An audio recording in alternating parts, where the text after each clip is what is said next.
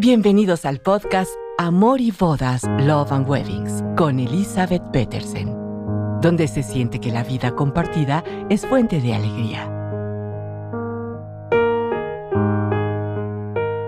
Estoy agradecidísima que se conecten cada martes a escucharme, a que profundicemos en este maravilloso mundo del amor, que estamos en esta temporada 10, arrascando y tomando de lo que hace muchísimos años escribió en la revista Unidos, Unidos, Reflexiones para Crecer en el Amor Conyugal, que en ese momento me encantaba escribir y repartir esas revistas y quedó tan agradecida con tantos que en ese momento se anunciaron en la revista y todavía son negocios que ofrecen sus servicios en el mundo de las bodas. En la revista que hoy me encontré a Alberto Rodríguez, un diseñador de vestidos de novia fantásticos. Esta revista es del 96. Y pues enhorabuena Alberto porque continúas haciendo los, los sueños de las novias realidad. Pero el artículo del cual quiero hablarles hoy es un artículo que fue un extracto de un libro llamado Amame de Kathleen Keating. El círculo del amor lo hemos oído miles de veces. Círculo de amor. Cuando se crea este círculo de amor, se me hizo encantador.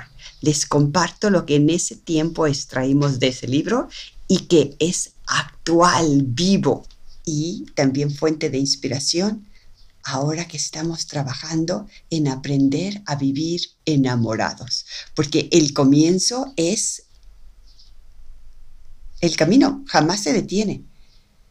En esta aventura, el reto es vivir día a día enamorados. Y ella lo expresa así, las bondades del amor.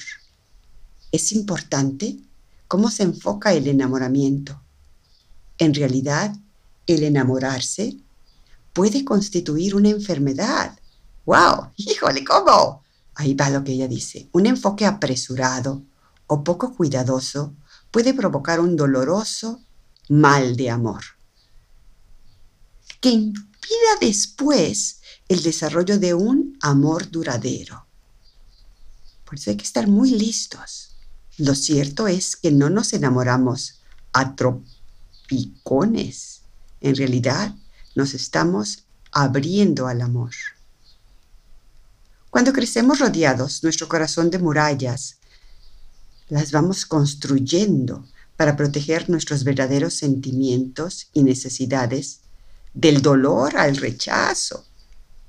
Estos muros están hechos de sentimientos dominados, pensamientos cautelosos, sentidos embotellados, movimientos encontrados, miradas veladas y comportamientos esmerados. Todos tenemos, digo yo, mucho miedo a ser heridos y entonces mejor no nos arriesgamos, como bien ella lo define. Pero cuando te das la oportunidad, de repente por fin conoces a alguien, dices tú, pero es que te diste la oportunidad.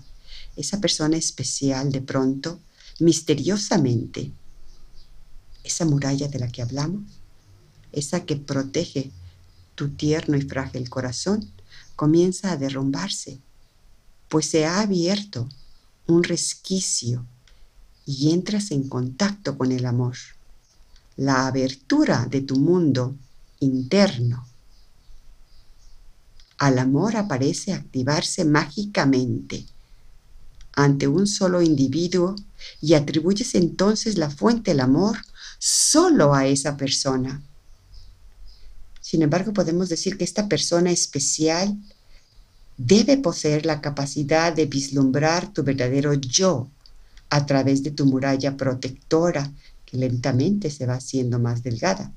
Y en sus ojos se refleja la gloria de tu divina humanidad. En realidad, te estás enamorando de ver tu yo más profundo reflejado en el otro y atribuyes al espejo el otro la belleza que ahí se refleja. Pero cuando solo atribuyes tu experiencia del amor a la persona del otro, no te das tiempo a llegar a reconocer tu propio merecimiento. Si de dependes del otro para sentir tu valor, entonces jamás descubrirás que éste se puede medir por la percepción ajena. Una vez, nos dice Kathleen, que comprendas que cuando ves el amor reflejado en el espejo de la aceptación ajena, es simplemente porque reconoces quién eres realmente. Y entonces, solo entonces, podrás comenzar a aceptar la verdad. Eres un signo digno del amor. Y me voy yo, Elizabeth, hacia atrás. Estabas vetando esa posibilidad para evitar lastimarte. Decidiste encontrarla entonces estás comenzando a ser un ser capaz de ser amado porque tú lo has permitido.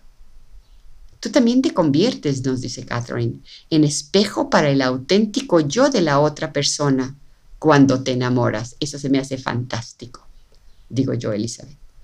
Cada vez que escuchas compasivamente los sentimientos y las necesidades más profundas del otro, nos dice Catherine, estás reconociendo que es digno de ser amado, es digno de vivir en el amor. Y aquí viene, las personas que amas, al sentirse amada y merecedora de tu amor, a su vez se siente y nace en él o en ella el amor por ti. Y entonces juntos creáis, dice ella, un círculo de amor. Un círculo de amor que se va alimentando, que es dinámico, que tiene que ser constante cuando nos enamoramos, tenemos que reconocer que hay que trabajar siempre para que ese círculo de amor continúe vivo, actual, moviéndose y que sea siempre el círculo de amor que nos impulse al diario vivir. Les mando un abrazo grandotote. Gracias por sus comentarios. Nos escuchamos el próximo martes. Gracias por escucharnos. No olviden que la boda es un día y el reto de decidir vivir en el amor es de cada día. Esperamos sus comentarios en amoribodaspodcast.gmail.com. Hasta la próxima.